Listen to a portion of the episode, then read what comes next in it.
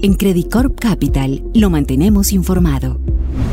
Durante la semana anterior se observó una recuperación parcial en la cotización de los principales activos de inversión de referencia global. En promedio, los referentes de la renta variable presentaron avances semanales cercanos a un 2%, mientras la curva de rendimientos de los bonos del Tesoro presentó un desplazamiento a la baja cercano a 10 puntos básicos lo anterior asociado a una serie de sorpresas a la baja en algunos indicadores macroeconómicos de Estados Unidos. Pese a esto, es importante destacar que en el relativo esta economía sigue reportando un mejor desempeño que el observado tanto en la Unión Europea como en China, en donde hay señales claras de desaceleración que rayan con la definición de recesión. Esto último se ve reflejado en el avance en el valor relativo del dólar norteamericano frente a sus pares, así como frente a monedas de mercados emergentes. El índice de XY cerró la semana sobre los 104 puntos, muy cerca del nivel de resistencia más importante observado a lo largo de este año, mientras que frente a una canasta de monedas emergentes el dólar se fortaleció cerca de un 1%. En Estados Unidos se destacaron tanto la publicación de la segunda entrega preliminar de las cifras del crecimiento económico en el segundo trimestre del 2023 como el reporte de empleo correspondiente al mes de agosto. En ambos casos la información publicada generó una fisura en el más reciente consenso del mercado según el cual una recesión en la primera economía del mundo estaría descartada y que por el contrario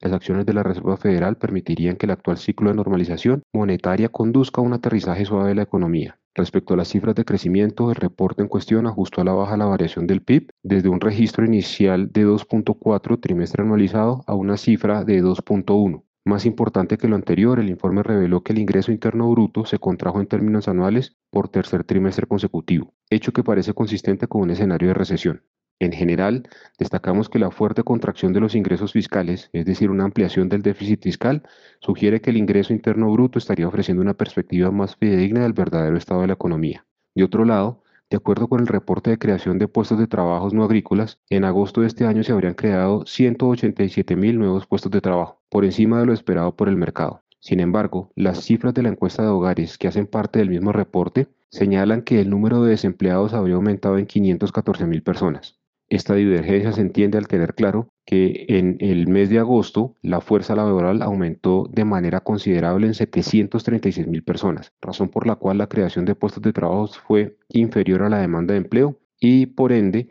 la tasa de desempleo aumentó a 3.8 desde el 3.5 previo. Así, la revisión a la baja en las cifras del crecimiento en el segundo trimestre y el aumento en la tasa de desempleo han consolidado la probabilidad asignada por el mercado a que la Reserva Federal deje inalterado el rango efectivo de la tasa de política en la reunión que se celebrará este mes. Por último, vale destacar que en la semana que se inicia los inversionistas estarán atentos a una nueva información sobre el estado de la economía mundial, principalmente a través de los indicadores de actividad en el sector servicios, con indicadores de PMI en Estados Unidos, China y Europa.